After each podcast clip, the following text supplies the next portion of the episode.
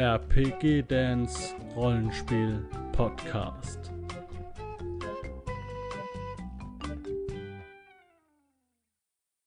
Death stalks you at every turn. Grandpa? Well, it does. Ah! There, there it is. Death. It's only Maggie. oh yeah. You know, at my age, the mind starts playing tricks. So, ah, death. That's only the cat. Oh, ah, death. That's Maggie again, Grandpa. Oh.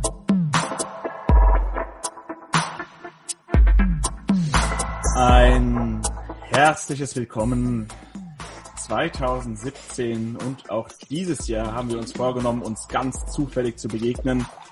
Hallo zu Zufallsbegegnungen Season 2 nenne ich jetzt einfach mal. Bei mir sitzt der Nicknack. Hallo. Und da ist er wieder. Der Dan ist wieder da. Er lebt. Hey, ja, ich habe ich hab von Silvester immer noch die Hilfe. Also es ist erstmal erstmal ein Kaffee. Wir, wir alle werden nicht jünger. Ne? Ja.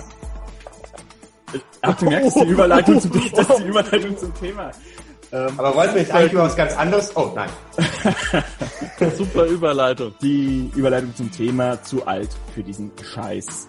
Ähm, bisschen provokativ, mit Scheiß ist jetzt auch nicht unbedingt Pen Paper gemeint, aber sind wir zu alt dazu? Ich frage deshalb, weil jüngst mich ein ähm, Nutzer, hi r.fox, darauf aufmerksam gemacht hat, dass bei Young in the 80s, im wundervollen Podcast für alle Junggebliebenen aus den 80ern, ähm, das Thema Pen und Paper angesprochen wurde. Und ähm, den kann man auf jeden Fall mal anhören, den verlinke ich da unten, den Podcast. Und das hat mich zum Grübeln gebracht. Und ich habe gedacht, ja, ich bin auch young in the 80s geworden und habe in den 90s angefangen mit Rollenspiel. Und jetzt merke ich so langsam, entgleitet mir alles. Und ich habe so ein paar Schlagworte für euch vorbereitet, dass ihr euch entweder genauso alt fühlt wie ich oder viel, viel jünger.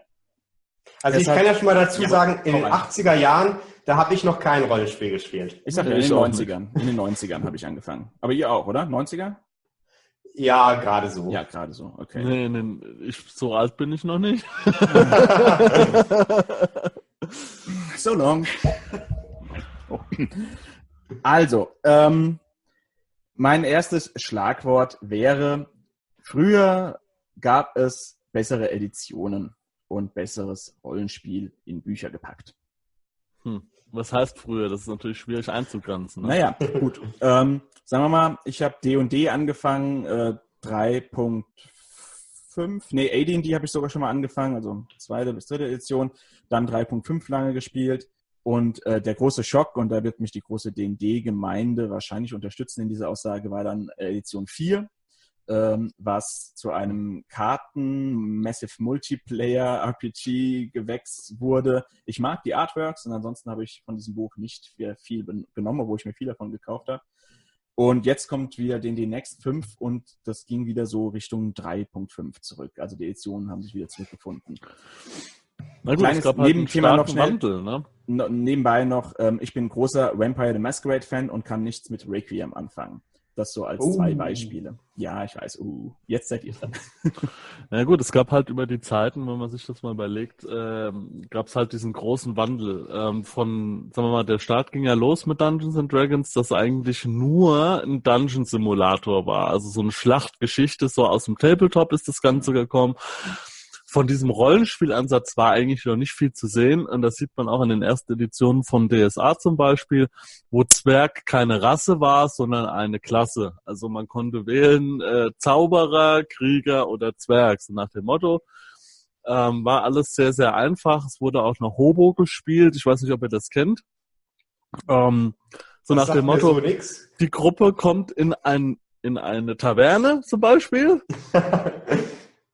Da sind sie, bringen wir sie alle um. Und dann wurde, äh, gab es dann eine, eine Schlachtszene, die von der Taverne in den Keller, dahinter war noch ein Dungeon und dann quasi so nach dem Motto. Also es ging einfach nur darum, In den Äh, Keller musste man Slay. Ratten besiegen. Ne? In den Keller musste man bestimmte Ratten besiegen, weil da sind immer Ratten im 100%. Keller. weil das war halt dieses Hack and Slay Geschichte, äh, die, diese Hack and Slay Geschichte.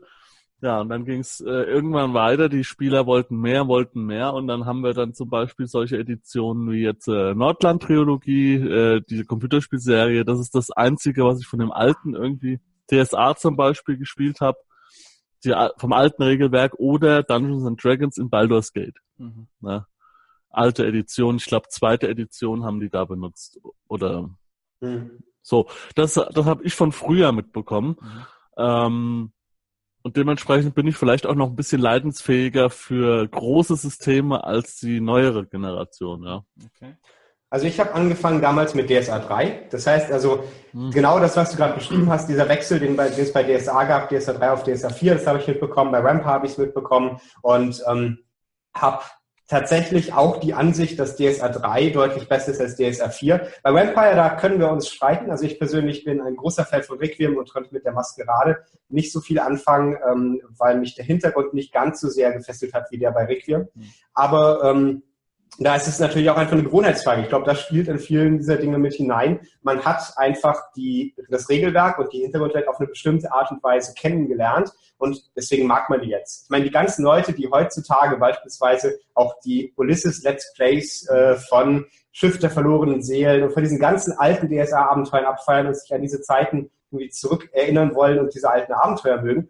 Ich glaube, das sind ausschließlich Leute, die auch tatsächlich früher gespielt haben, weil, ähm, wenn man mal ehrlich ist, so gut waren die Abenteuer damals nicht. Das war das, was, was Dan gerade beschrieben hat. Das war eine Aneinanderreihung von Kämpfen äh, und die waren noch nicht mal gut gemacht. Es war noch noch nicht mal so, dass man da jetzt irgendwie viel Spaß äh, durch das Kämpfen direkt haben konnte. Also außer, weil es einfach nichts anderes gab. Es war einfach das Beste, was es gab und damit mangelt Alternativen gut. Okay. Also könnte man sagen, die Evolution im Sinne der Abenteuer ist schon positiv verlaufen. Wir achten jetzt auch vielleicht ein bisschen mehr auf Charakterentwicklung und wir haben einen spannenderen Plot mit Nebenplots und nicht nur ein straight in den Keller vom Wirtshaus runter Ratten töten. Und wir haben Kampagnen, die tatsächlich fordernd sind. Äh, kann man so eine Entwicklung schon bemerken im Gegensatz zu früher? Also ich würde sagen, ja. Ja, gut. Ja, bin, gehe ich äh, mit dir d'accord. Ja, ich äh, habe eher auch m, von den Systemen tatsächlich geredet. Ähm, äh, ich kann auch weiter aufzählen, wie gesagt, ähm, äh, Warhammer Fantasy habe ich äh, lange gespielt, spiele ich lange, zweite Edition mit der dritten, den vielen kleinen Blips und so weiter konnte ich auch nichts anfangen. Dann äh, Shadowrun ähm, war eine gute Edition, da kriege ich jetzt die Nummer nicht hin. Dann kam eine Zwischenedition, wo ich gedacht habe, nein. Und dann kommt jetzt wieder die aktuelle, die ich wieder gerne spiele. Also äh, schon ein bisschen die Rückbesinnung, finde ich, auf die Editionen, wo Mhm. es funktioniert hat.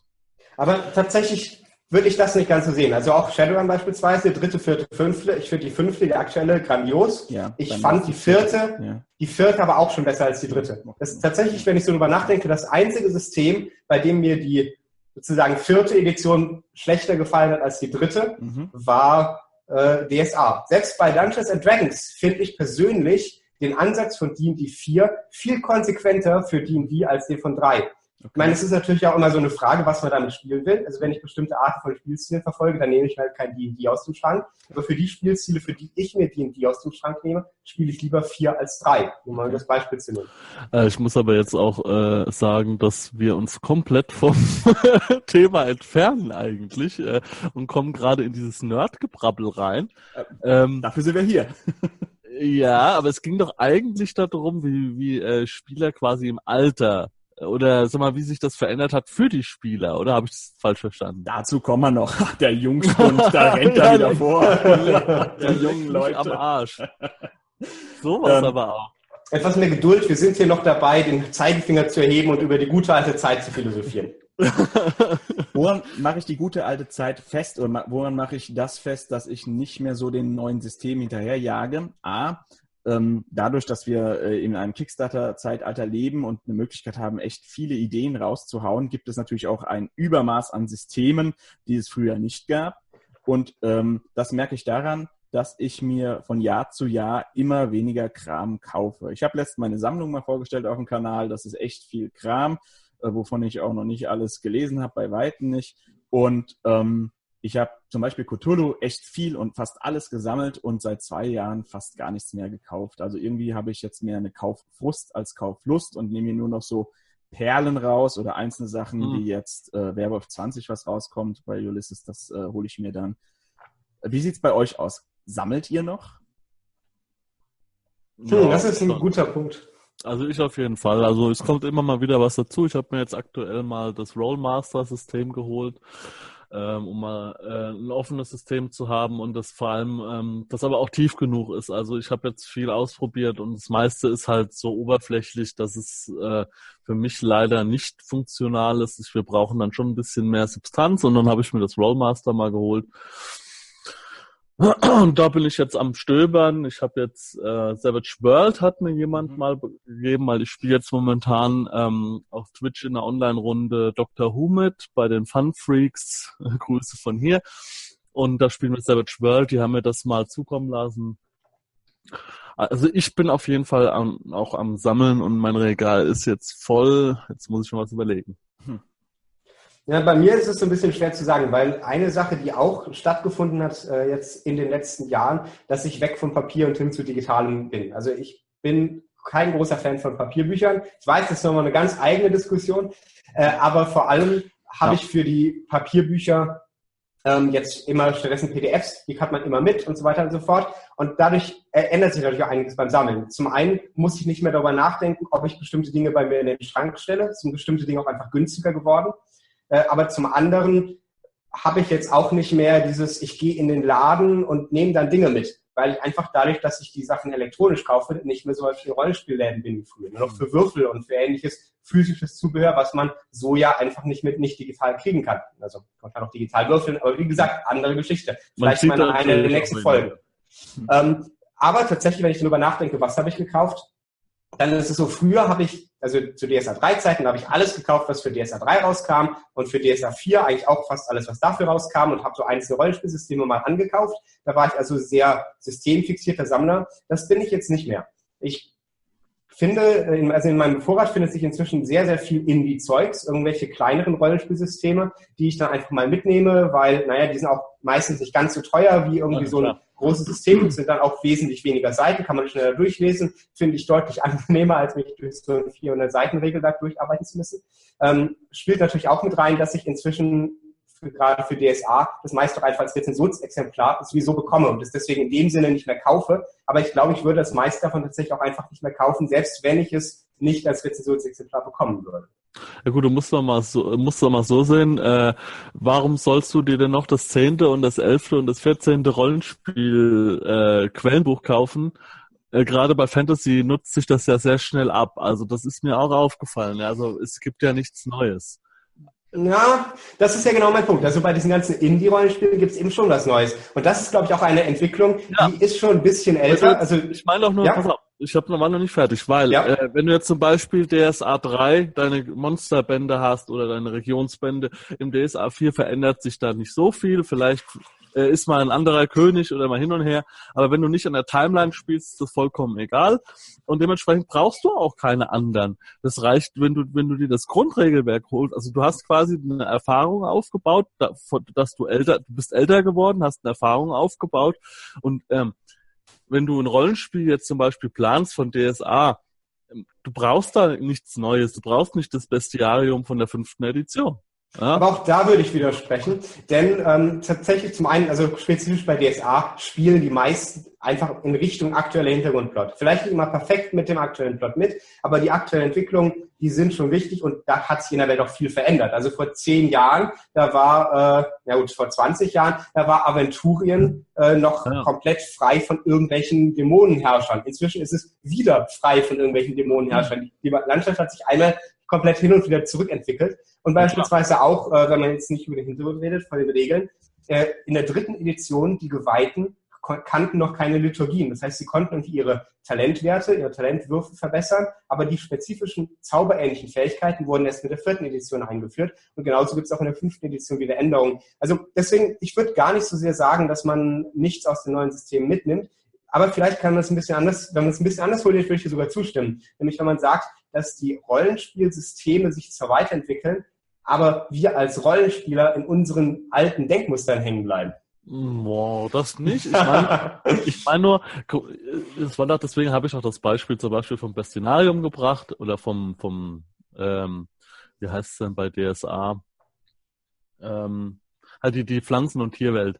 Äh, du brauchst, wie gesagt, das meinte ich nur als Beispiel, um das mal greifbar zu machen. Du hast dich als Rollenspieler oder wir haben uns als Rollenspieler so entwickelt, dass wir so viel schon kennen, dass wir vielleicht auch gar nicht das hinterletzte Buch brauchen. Wir denken uns dann was selbst was ausgucken in ein altes Quellenbuch und passen die Werte ein bisschen an und dann ist die, da ist die Mumie, der Mumiendrachenlord ist dann da. Das meine ich. Dementsprechend brauchen wir gar nicht alles zu sammeln.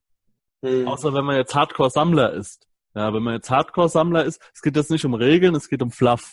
Es geht um Quellen, Bücher und so weiter. Hm. Ich würde trotzdem gerne da noch mal ein bisschen in die Wunde reinbohren, weil ich tatsächlich der Ansicht bin, dass man bei den Sachen, die man aus den alten Regelwerken dann ein bisschen anpasst, immer nur so leichte Änderungen macht. Aber das Rollen, die Rollenspielwelt, sowohl Regel als auch Fluff, hat sich weiterentwickelt und zwar hat sich deutlich weiterentwickelt. Auch wenn man vergleicht beispielsweise Cutting Edge, die neuesten Indie-Rollenspielsysteme, wie die mit Regeln umgehen und man vergleicht das mit den Regeln von aus den 90er Jahren, das hat nichts mehr miteinander zu tun. Und viele, die ich kenne, viele Rollenspielgruppen, die eben diesen Ansatz verfolgen, naja, ich habe irgendwie mal gespielt, äh, ich kenne ja noch das Prinzip aus den 90er Jahren ähm, und mache damit jetzt weiter, die können natürlich damit weiterspielen und die haben dann auch irgendwie die Möglichkeit, dann passt ja die Mumie an. Aber sie, die, sie schaffen dadurch halt nie den Schritt, auch zu sagen, dann passe ich jetzt mal an, wie wir spielen, die Art, wie wir spielen, die Art, wie wir überhaupt mit Gegnern umgehen und die Art, wie wir mit dem Erzählen in der Gruppe umgehen. Okay. Ja, ich wollte äh, das äh, gar nicht stören, weil ähm, ich wollte fast bei den Timeline-Sachen nochmal einhaken und habe dann festgestellt, da kann ich gar nicht einhaken. Ich war nie, fast gelogen, fast in jedem System nie ein Timeline-Spieler. Mir war Ich das, was mir die, der, die Fluff, der Hintergrundwelt erzählt hat, was passiert ist und welcher König gerade macht, ist ein Dämonenherrscher, war mir so völlig egal, weil wir tatsächlich unsere eigene Timeline gespielt haben, bis auf WOD. Da haben wir, weil wir früh genug eingestiegen sind, tatsächlich bei Masquerade und äh, Apokalypse und sowas, haben wir die Timeline mitgespielt und zwar den großen Apokalypse Szenario-Buch-Ding, das haben wir uns geholt und haben das durchgezockt sozusagen. Also es war das Einzige, wo ich mich tatsächlich vom Herausgeber und äh, vom, vom Ersteller dieser Welt äh, habe inspirieren lassen, habe gesagt, das äh, nehme ich mit. Ansonsten D&D, da wüsste ich nicht mal, was da über die Zeit, während ich das gezockt habe, passiert ist ähm, oder was da groß verändert ist. Und mir kommt es irgendwie vor, wenn ich jedes Mal ein neues D&D, ich habe jetzt drei Grundregelwerke, drei Systeme verfolgt, gesehen habe, kam es mir irgendwie so vor, als wäre da nicht besonders viel passiert. Und es erklärt immer wieder die, die Grundsätze. Ähm, aber vielleicht habe ich auch nicht zwischen den Zeilen gelesen. Wahrscheinlich ist da schon eine ganze Menge passiert, aber es hat mich tatsächlich nie interessiert. Also gerade D&D nie. Also ich kann mir schon vorstellen, dass das spannend ist, wenn man äh, eine Timeline mitspielt, wenn man ähm, die irgendwann die Herrscher kennt und irgendwelche äh, Bewegungen politisch kennt und so. Das ist bestimmt interessant, aber wie gesagt, die Zeiten haben sich halt auch geändert. Äh, so viel Zeit für Rollenspiel ist dann auch nicht mehr da. Aber wenn man mal sieht, wie viel, wie, wie, wie viel Anläufe wir jetzt gebraucht haben, um allein einen Termin zu finden, neben Arbeit, neben Verpflichtungen, neben Hobby und so weiter, um halt das hier mal aufzunehmen. Äh, also ich könnte mir nicht vorstellen, dass ich jetzt äh, äh, so fest an der Time Timeline mitspielen könnte, neben meiner normalen Rollenspielgruppe. Dan, hast du früher mehr Rollenspiel spielen können? Oh, hast eine Überleitung. ja, dank dir, dank dir. Nee, hab, also das wäre der nächste Punkt. Ich habe ne, wegen Zeit und bla und Arbeit und die Freunde ziehen weg. Ähm, ja, wir hatten schon mal das über Internet, kann man jetzt eine Menge spielen, aber ich spiele definitiv weniger als früher. Also da ich jetzt äh, relativ spät damit angefangen habe, Pen and Paper zu spielen, weil wir einfach niemanden gefunden haben hier in der Region. Ähm, nein, weil ich da schon gearbeitet habe. Hm, Okay. Also bei mir, bei mir ist es jetzt dadurch, dass ich sogar mein Rollenspiel, ähm, äh, meine Rollenspielgruppe habe, meine Feste, die einmal im Monat spielt ein ganzes Wochenende, ähm, habe ich sogar spiele ich sogar jetzt mehr als früher. Ähm, ich bin aber äh, echt nur eine Ausnahme, also ja. Naja, einmal, einmal im Monat. Okay. Einmal im Monat Ja, ist also- eine Regelmäßigkeit. Ja, und das ist bei mir halt durch meine Arbeitszeiten war es halt nie möglich, weil es war immer dieses, genau wie wenn wir jetzt hier was planen, wir müssen ständig gucken, äh, ich hab da früh, du hast da spät, der Nicknack ist in Deutschland unterwegs und auf der, auf der und der Messe und ja, das ist bei mir eigentlich immer so und äh, jetzt im Moment klappt's halt gut mit einmal im Monat, ganz Wochenende. Nick, nein?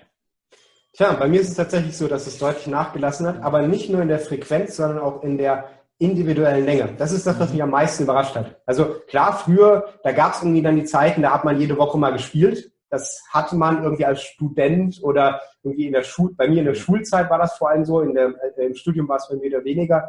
Äh, aber auch davon ab, äh, unabhängig, wie oft, wenn ich dann denke, früher, da habe ich mich te äh, teilweise mit den Leuten um 10 Uhr morgens getroffen und dann haben wir gespielt bis um 4 Uhr, 5 Uhr morgens am nächsten Tag. Genau, die Nacht. Und alle meine Rollenspielrunden, bei denen ich jetzt dabei bin, enden deutlich früher. Meine Hauptrunde Ja. beginnt samstags, meistens so samstags um 15 Uhr bis Samstagabend um 19 Uhr. Das ist unser Rollenspieltag. Und äh, das ist natürlich deutlich weniger Zeit, um überhaupt in die Geschichte reinzukommen. Ähm, wobei ich jetzt auch sagen muss, man nimmt halt die Erfahrung mit von früher und deswegen schafft man in dieser Zeit einfach viel mehr. Also in der gleichen, äh, in der gleichen Zeit hätten wir früher halt vor allem in Regelbüchern rumgeblättert, irgendwie vor einer Mauer gestanden, nicht gemacht, was wir, äh, nicht gewusst, was wir machen sollen und dann stundenlang darüber diskutiert, wie wir über diese Mauer kommen. Alles Dinge, bei denen ich sage, dafür ist mir heutzutage die Zeit einfach zu schade. Und heutzutage, wenn wir das spielen, dann ist, sind diese vier Stunden auch genug, um mal ein Abenteuer durchzukriegen. Boah, das wäre früher halt nicht so gewesen. Das ist bei uns unmöglich. Nee, schaffe ich auch nicht. Wir brauchen schon zwei, sagen wir mal so, wir brauchen schon zwei Stunden, um, also so zwei, drei Stunden braucht man einfach, um in die Figur reinzukommen, in den Charakter reinzukommen, in die Welt reinzukommen. Ähm, also bei uns sind extrem, extreme Rollenspieler, also wir nehmen das dann auch ernst. Also wir haben jetzt letztes Mal eine Schreierei gehabt vom Allerfeinsten und wir hatten jemand Neues dabei, der hat, äh, wusste nicht genau, ist das jetzt ernst oder was ist das jetzt gerade? ja, ey, ein Druide legt sich mit Magier an, was soll da passieren? nee, aber ähm, äh, wir brauchen schon so zwei, drei Stunden, um reinzukommen. Dementsprechend ist für uns das äh, keine Option. Ähm, und wir spielen deswegen halt zwei Tage, aber dann auch fast durch. Also, Mhm. äh, aber das ist halt schwierig, ne? Also ähm, ich merke das ja auch, mein Freundeskreis und so, die werden alle älter, ja, und fangen dann, äh, äh, äh, das ist auch anstrengend. Wir sind nach so einem Wochenende total platt, ja. Auch gerade die Master, ja. Aber es ist halt so, es lohnt sich halt, ja. Also ich kann mich nie mehr erinnern, wann ich das letzte Mal wirklich in der Nacht durchgespielt habe. Also das mit dem Erinnern liegt auch am Alter, aber ich kann mich tatsächlich nicht mehr erinnern. Ähm, vier Stunden, ja, wenn es hochkommt, fünf stimme ich dir zu, Nick, Nick, das ist auch unsere Zeit. Aber ich stimme auch dir zu, Dan, wir brauchen tatsächlich, wenn wir was Neues anfangen, die Zeit reinzukommen. Und dann ist diese Zeit, wo wir dann spielen können, weil irgendwann jemand wieder früh raus muss, vorbei und dann hängt's. Und dann habe ich das Problem, wir haben keinen festen Termin einmal im Monat oder einmal, also früher war es tatsächlich wöchentlich, wirklich wöchentlich, wahrscheinlich sogar zweimal die Woche haben wir uns getroffen, haben da Kampagnen durchgezockt ohne Ende. Und ähm, jetzt, wenn wir es einmal im Monat schaffen, äh, zwei Daumen hoch für eine, einen schönen One-Shot. Aber Kampagnen gehe ich mit meiner Heimgruppe und mit meinen Gruppen, die ich hier habe, schon gar nicht mehr an. Äh, das äh, ist illusorisch. Die meisten letzten großen Kampagnen sind tatsächlich äh, dem Zeittod erlegen und sind Ja. ausgelaufen im Nichts. Und das ist echt schade. Na, ist schade, ja. Schade. Bei uns, wir spielen zum Glück nur Kampagnen. Hm. Nur große Kampagnen. Alle, deswegen muss es auch wirklich zwei, äh, zwei komplette Tage sein. Müssen es auch zwei komplette Tage sein. Zum- Wobei, da bin ich vielleicht sogar der Mittelweg, weil wir spielen auch Kampagnen. Mit der Gruppe, die ich gerade erwähnt habe, sind wir in einer Kampagne. Wir kommen halt nur nicht schnell voran. Ja. Also es ist auch völlig in Ordnung für alle, dass wir da jetzt die Kampagne theoretisch gesehen noch ein paar Jahre spielen werden, falls wir bis Ja. dahin noch nicht fertig sind. Äh, also falls wir bis dahin mit der Gruppe noch zusammen sind, weil es mehr um das Erlebnis der Kampagne geht, als darum, sie wirklich abzuschließen. Der Weg ist das Ziel, sozusagen. Ja, klar. Kann ich voll verstehen. Aber ich könnte nicht so lange warten. Also die großen Kampagnen, die wir Cthulhu-mäßig zum Beispiel gezockt haben, ja, Tourtep, das war innerhalb von zwei Monaten durch, weil wir da regelmäßig getroffen haben. Und da war dann auch jeder dabei und wusste, also da musste ich kein Recap machen am Anfang sozusagen, weil wenn du zehn NSTs hast, musst du erstmal gucken, wer war da und wo und was ist da eigentlich passiert. Und das war, also deshalb kann ich eine Kampagne kann ich einfach nicht strecken über die Zeit. Das ich nicht. Ja, Wir hatten jetzt, eine, äh, ich, wo ich eingestiegen bin, da haben die ähm, in die Kampagnen, also es sind zwei Master mit zwei Kampagnen und als ich da eingestiegen bin, haben die die eine Kampagne schon zwei Jahre gespielt. Mit, mit konsequent einmal im Monat zwei Tage Spielzeit und äh, dementsprechend waren es schon Riesendinger, ja. Und äh, die wussten, die mussten alle blättern und die, also ihre Aufzeichnungen in den Büchern gucken, was ist überhaupt passiert, genau, um mir das einfach mal so ein bisschen zu erklären, ja, was alles passiert ist, weil das waren riesige Dinge einfach.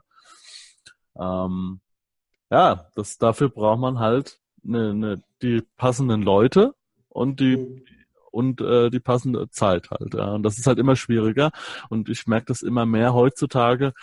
Ähm, wenn ich jetzt auch mit neun Leuten was spiele, so zwei, drei Stunden, vier Stunden, fünf Stunden und danach wird's schon eng. Ja. Also das ist so die Zeit, ja. Für viele Leute, die, wenn die sagen, wir wollen was spielen, dann so, so vom Brettspiel her oder so, eine Stunde und dann noch eine halbe Stunde gebabbelt, dann ist gut. Ja, aber es ist, ist halt nicht so beim Pen and Paper.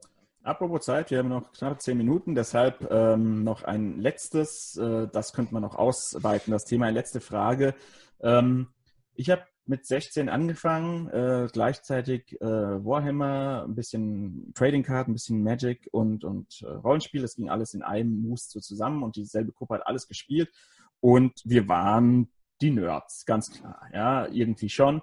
Ähm, hm, habt ihr das Gefühl, dass mittlerweile auch durch äh, große Fantasy-Filme, die über die äh, 2000er geklappt sind und durch äh, Computerrollenspiele, dass Rollenspiel nicht mehr so nischig ist, wie es mal war? Pen und Paper nicht mehr so nerdig ist? Oder haben wir immer noch den guten alten äh, Nerd in uns und das sieht auch die Außenwelt, dass wir anders sind? Das ist eine gute Frage. Also wir haben zum einen, glaube ich, einfach die Entwicklung, dass das Rollenspiel als Hobby in den letzten Jahren stark abgenommen hat durch den äh, Wandel und durch die Bewegung hin zu Computerspielen. Wenn man guckt auf die Teilnehmerzahlen, Konten und so weiter und auch, auch auf ein paar Finanzzahlen von einzelnen Verlagen, merkt man schon, dass es ein bisschen geschrumpft ist. Aber jetzt gerade in den letzten zwei, drei Jahren hat es auch wieder angezogen. Also es mhm. gab so ein bisschen eine Wellenbewegung, vielleicht auch durch gerade so Formate wie beispielsweise bei den Rocket Beans. Äh. Ich kriege je immer wieder mit, dass Leute, die die Rocket Beans geschaut haben, dann zum Rollenspiel kommen und eigentlich jedes Mal, wenn ich aktuell jemanden frage, hey, wie bist du zum Hobby gekommen, kommt das Antwort Rocket Beans. Ja. Ähm, jetzt ist natürlich die Frage, sind die Leute, die Rocket Beans sehen, nicht alle auch schon Nerds? Also aus meiner ja. Sicht, aus das meiner Sicht ja. Das, das, das ist irgendwie schon eine Gruppe. Ich glaube, wir sind aber alle damit äh, auch jetzt offensiver. Also ja. wir, wir sehen uns als eine Gruppe, die so einfach ist, für die man sich nicht schämen muss und die so auch in die Öffentlichkeit geht. Also es gab sehr viele schöne ähm, schöne äh, Panel, äh, Panelbeiträge beispielsweise von Will Wheaton, der so ein bisschen auch die Galionsfigur der ganzen ja, Nerd-Szene ist, wenn man ja. mal ehrlich ist, ähm, die halt genau darauf hinarbeiten, also ja, Rollenspiel ist ein Nerd-Hobby, aber Nerd sein ist cool. Ja. Ja, Theory. Mit, ne? ja, genau, Big ja, Bang Theory okay. und so weiter. Äh, äh, ganz, aber das, das größte, das größte Ding für die Nerds ist einfach das Internet. Die Nerds sind im Internet und jetzt sind die normalen, die normal, die normalen, sage ich jetzt mal in Anführungszeichen, Leute, so die die Casual Leute sind auch alle im Internet. Die treffen da auf uns und sie sind auf unserem Terrain und kriegen halt viele Dinge mit, die wir halt tun. Ja. Hört ihr mich noch? Ja, ja, ja, ja hätte schon ja, was gesagt. Ja, ja, ja. ja. Du hast, du hast, du hast gesagt irgendwas mit Katzen, oder? Genau, ja. Pudding. Katzenpudding. Ja, ich weiß nicht, was halt, damit will. Egal. Das Internet ist halt der große, ist auch ein großes Ding, äh, wo Leute halt damit in, in Verbindung treten. Äh, sie kommen in Foren vielleicht äh, von Computerrollenspiel auf äh, normales Rollenspiel. Wenn, wenn man irgendwas sucht mit ähm, äh, Dungeons and Dragons, weil man das von einem Computerspiel kennt und findet dann irgendwas zum Pen-Paper-Rollenspiel. So geht's dann los, querverweise. Und ich glaube auch, eine coole Entwicklung. Genau auf die Gesamtgesellschaft geguckt, ähm, die Nerds sind im Moment die reichen Leute. Also so ein Bill Gates, bald Trillionär, der erste Trillionär der ja. Weltgeschichte oder ja. sowas ähnliches, fragt mich nicht nach der genauen Anzahl der Nullen. Ja. Ähm, der ist ein Nerd. So ja. ja, ja, klar natürlich, Nerds entwickeln gerade die Welt, die technische Welt sowieso. Ja. Ähm, Gut, dann äh, sage ich mal äh, noch als letzten alten Männerspruch wegen diesem Internet. Ich glaube nicht, dass sich das durchsetzt, ganz ehrlich. Das, Nee, nee. nee. Ähm, trotzdem denke ich, vielen Dank für das Gespräch an euch. Ich fühle mich jetzt wieder, 2018 ist rum. das vergiss es. Ja. Ich fühle mich wieder jung im Köpf, Kopf, ja, und das ist wichtig. Ja, weiter hier spielen, ja, das, äh, das Kind im Kopf behalten, dann macht der Rücken auch nicht so viele Probleme. Eine gute alte traditionelle Abschlussfrage ist: ähm, Fünf Minuten haben wir noch. Äh, was ich, ist euch letzten? Oh Gott, jetzt haben wir schon. Also müssten wir Monat fragen. Aber was was gibt's Neues bei euch? Was gibt's Neues? Ja, dann fange ich einfach mal an. Äh, ja, im Moment bin ich ähm, so auf dem Trip, dass ich einfach auf meinem Kanal jetzt im Moment viel Bock hab, äh, einfach nur zu zocken, ein bisschen was, also eher, ich gehe jetzt äh, im Moment spiele ich äh, Warcraft 3 viel äh, als als Verquickung zwischen Rollenspiel und äh, Strate Echtzeitstrategie. Ich habe im Moment Bock, einfach mal das zu machen, worauf ich Lust hab. Und äh, das mache ich jetzt gerade. Und äh, ja, bin auch viel halt äh, bei Rollenspielsystemen, wie gesagt, Rollmaster am Lesen und mache mal ein Online-Rollenspiel und so. Also hat sich ein bisschen was verändert und ist ganz cool im Moment. Mr. Nack? Ja, also bei mir auf dem Kanal gibt's, äh, wie ihr vermutlich alle schon irgendwie mitbekommen habt, im Moment jede Menge Rollenspiel-Let's Plays. Also Herr der Nacht ist ja Ende letzten Jahres gestartet und damit, glaube ich, na, nach unserer letzten Folge, wenn ich mich nicht täusche, Genau. ähm, seit, es gibt seitdem auch der Feenbaum, noch eine zweite Rollenspielreihe mit meinem eigenen Erzählregelwerk. Da passiert einfach viel in der Richtung. Ich habe auch ein paar äh, YouTube-Videos gemacht dazu, wie man in das Hobby überhaupt einsteigen kann.